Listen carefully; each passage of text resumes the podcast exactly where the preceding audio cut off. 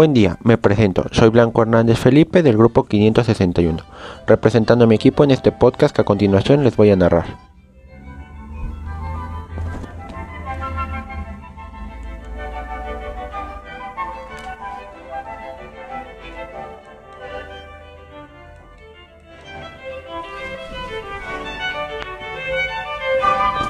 En este podcast comentaré el capítulo 2, El mito del ejército del rey, del libro Los siete mitos de la conquista española, escrito por Matthew Rested, en el cual se nos da a conocer datos intrigantes sobre la conquista y ciertos puntos de vista que chocan con lo que nos enseñaron en la escuela. Asimismo, repasaremos lo que el autor nos intenta transmitir a través de su libro.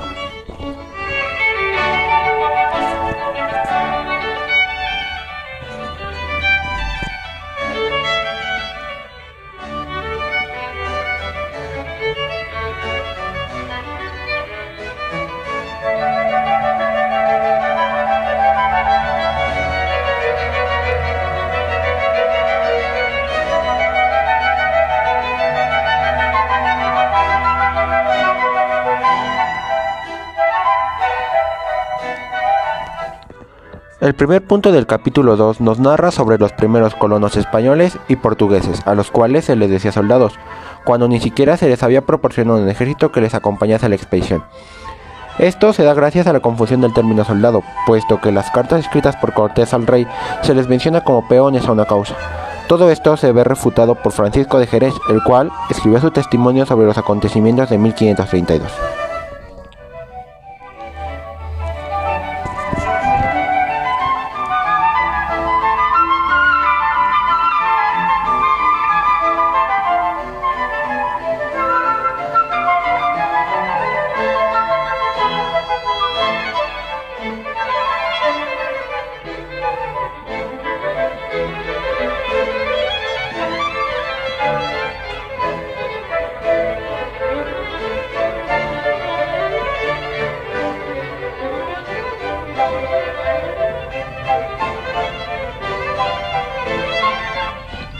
La razón por la que se dio esta confusión es debido a los escritos de Diego de Landa, donde se utiliza por primera vez la frase soldados españoles en la descripción de la conquista de Yucatán, pero esta solo aparece una vez en todo el texto. No es hasta 1632 donde Bernal Díaz utiliza el término soldado en su relato de la conquista mexicana.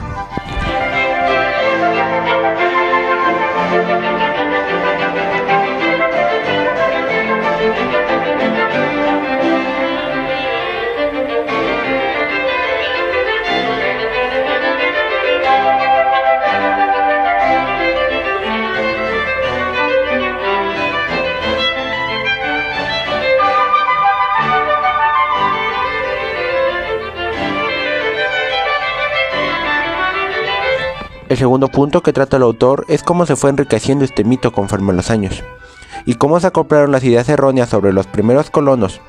Enfatiza cómo el reino de Castilla se beneficiaba de esto para mantener a raya a futuras enemistades, puesto que el mito creció tanto que hacía ver a España como una potencia antes de que lo fuera.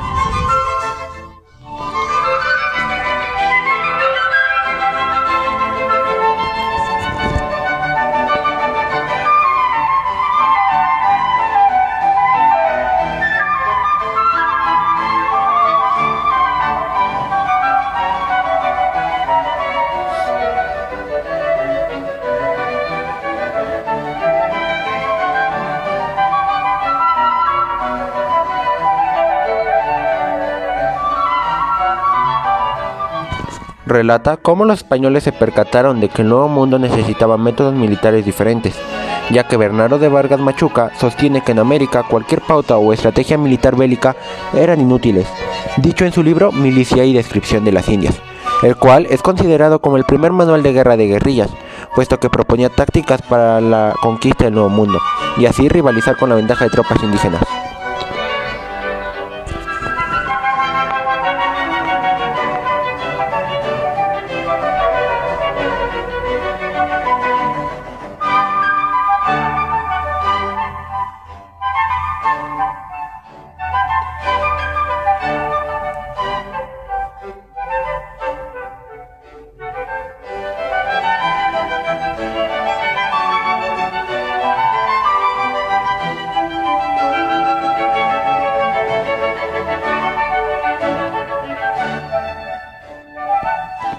El autor nos sigue comentando sobre cómo los historiadores se dejaron engañar por los cambios que hubo en el ejército español en los siglos XVI y XVII, alterando su percepción sobre las primeras conquistas.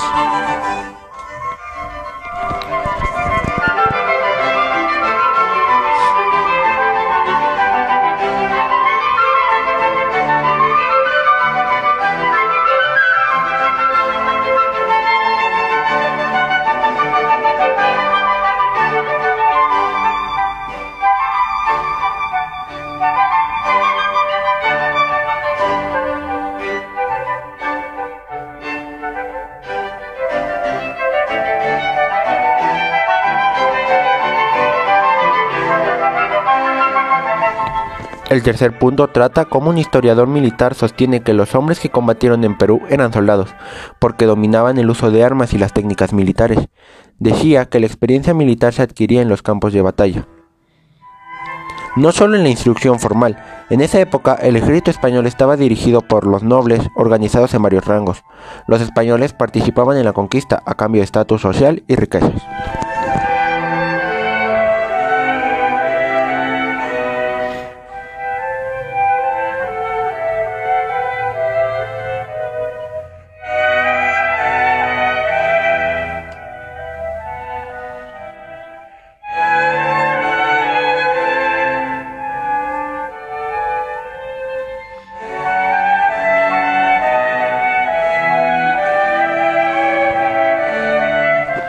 Según el historiador James Lockhart, los españoles eran considerados agentes libres, emigrantes, colonos no asalariados ni uniformados, que adquirían encomiendas y parte de los botines. Una encomienda era considerada como el pago de tributos o trabajo bruto por parte de los colonizados a los conquistadores. Los que recibían el cargo de encomendadores gozaban de un alto estatus y una calidad de vida superior a la de los demás colonos.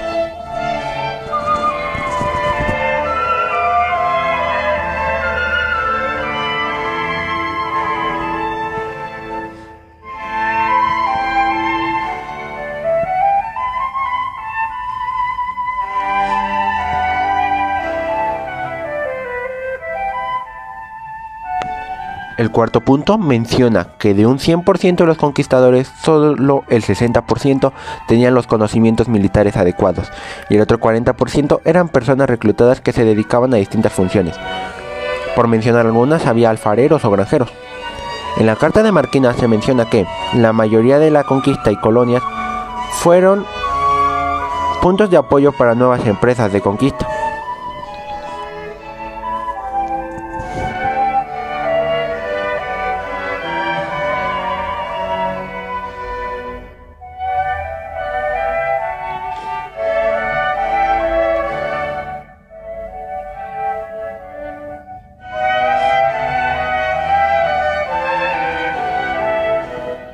Por último, en el texto se menciona que al año siguiente de la conquista, Alvarado dirigió una expedición a Guatemala bajo la aprobación de Cortés, llevándose consigo a tres de sus hermanos y algunos soldados que participaron en la conquista, logrando establecer la encomienda en Guatemala.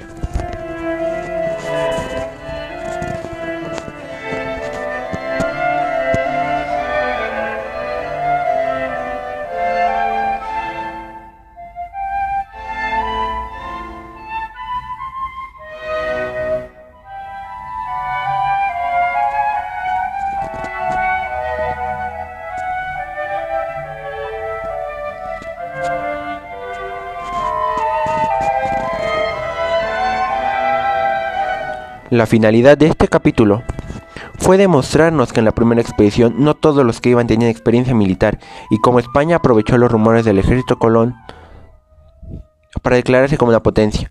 También observamos cómo el autor indaga sobre la evolución del ejército español junto con los pensamientos de los colonos como el propio Cortés. Y de esta manera es como terminamos el podcast del capítulo 2, El mito del rey.